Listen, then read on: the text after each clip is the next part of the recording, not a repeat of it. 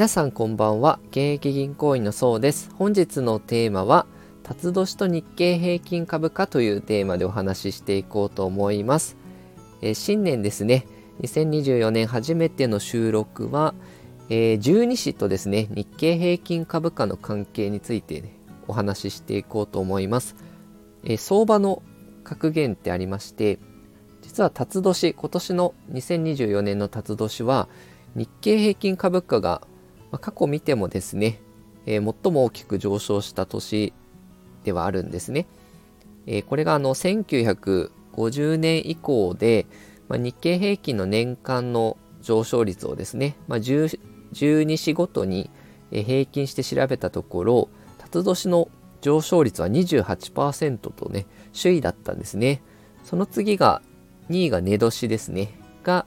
22.5%えー、昨年のうさぎ年ですね、う年が18.2%で3位になってますよと。えー、12市全体の平均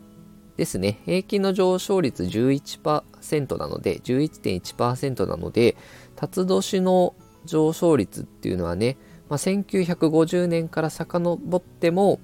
まあ、顕著に伸びてるんですよね。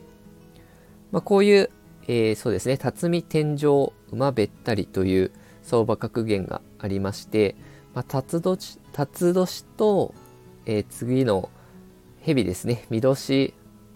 は景気が良くて、まあ、株価も大きく値上がりするんですが、まあ、一旦天井をつけるんですが馬年でちょっと株価低迷することが多いですよという、えー、相場格言ですね、まあ、過去のこういう、えー、アノマリっていうんですけどね、えー、経験則みたいなものも知っておくとですね、えー、自分のご自身の運用に参考になるのかなと思います。で、今年はですね、まあ、選挙の年でもありますので、アメリカも大統領選があるのと、あとは国内の方もね、2024年の9月には自民党の総裁選もあるので、結構ね、波乱の要因、まあ、株価が跳ねる要因にも